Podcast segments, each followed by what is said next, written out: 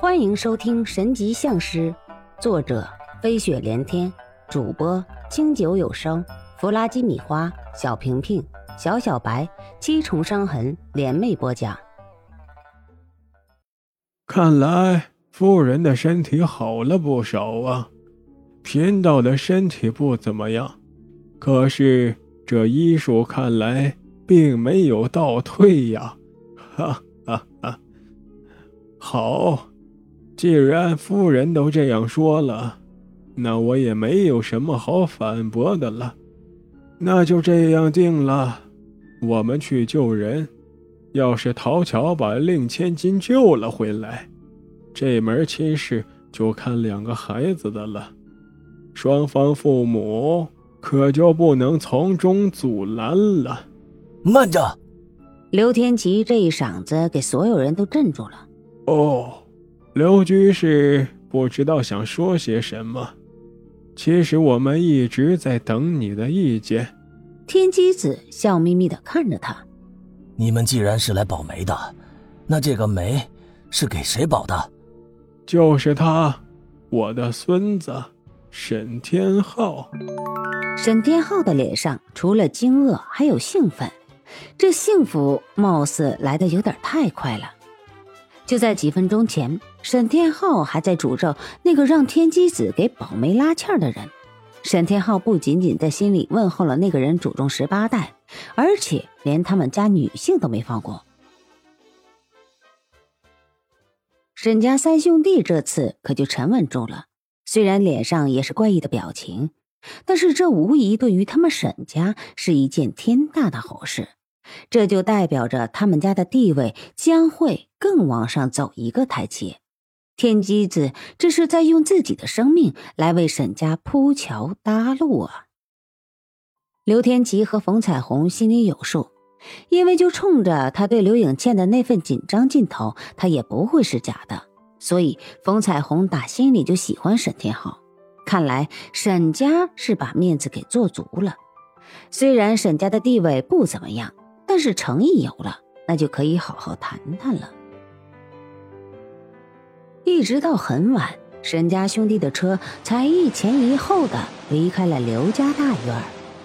两天后，石小天跟沈天浩正常参加高考，这是天机子妥协的条件，也是唯一的条件。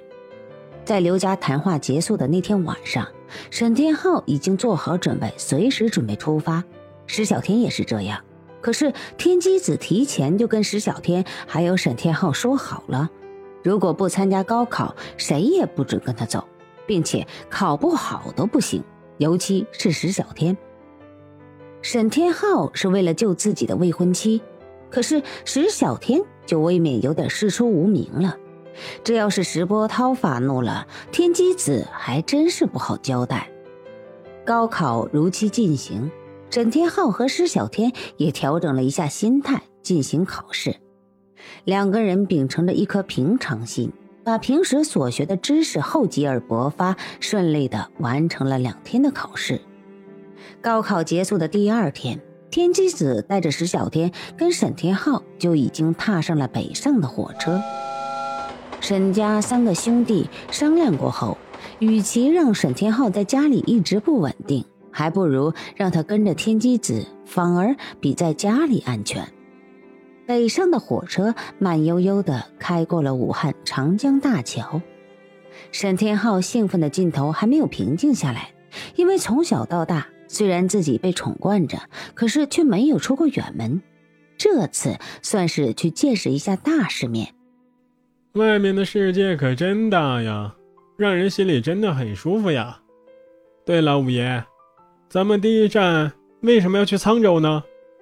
在他的印象里，他们要去的地方是北京城或者泰山或者秦岭那样的大地方。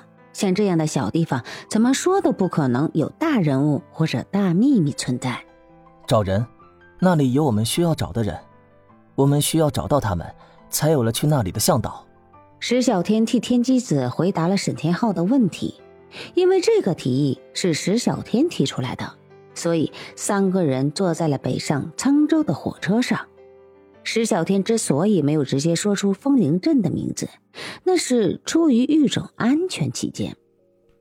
哦，原来是这样啊！没想到沧州府这样一个名不见经传的地方，竟然还有这种人物啊！沈天浩听到这里，心里很是感慨。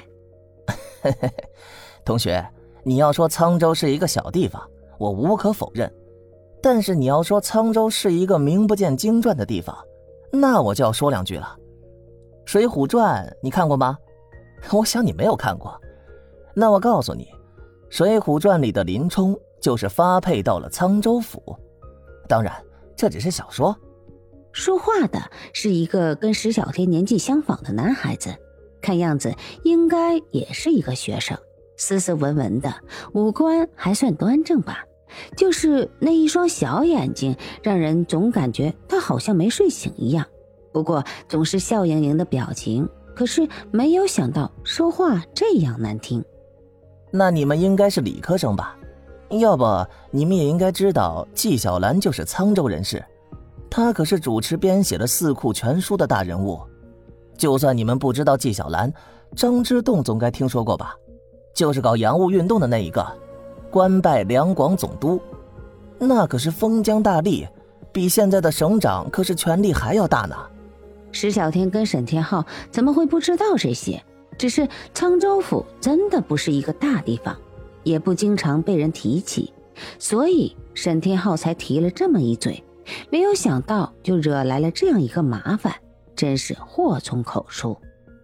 那上面都是记录在历史书里面。或者名著、小说这些读物资料中，那么民间杂技你们总该看过吧？吴桥的杂技，南皮的金丝小枣，黄华的螃蟹，等等等等。沈天浩制止了这个跟话痨一样的病态同龄人。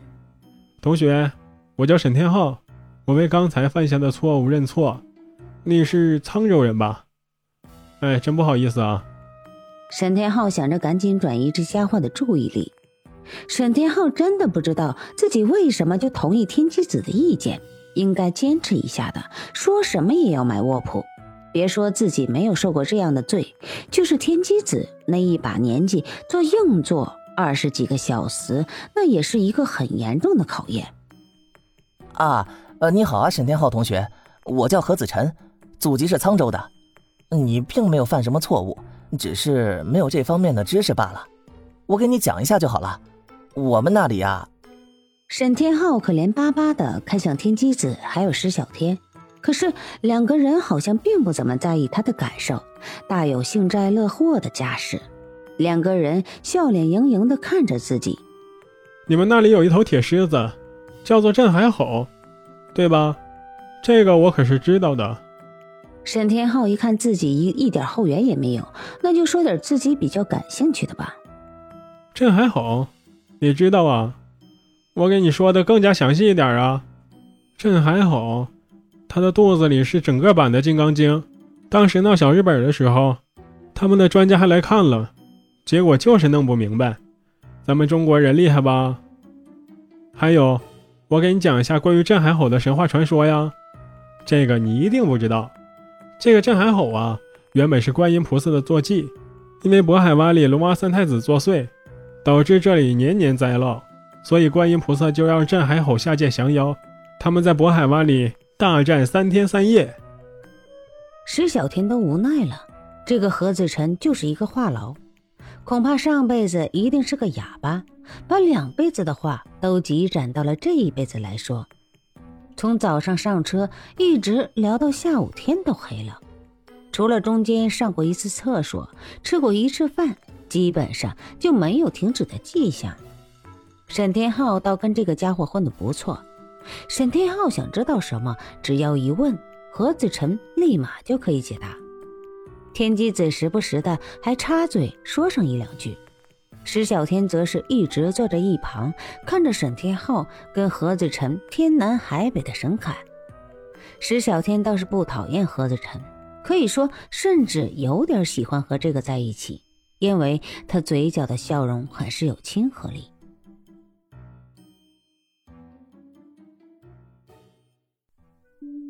本集播放完毕，欢迎继续收听，点赞、评论、订阅、分享。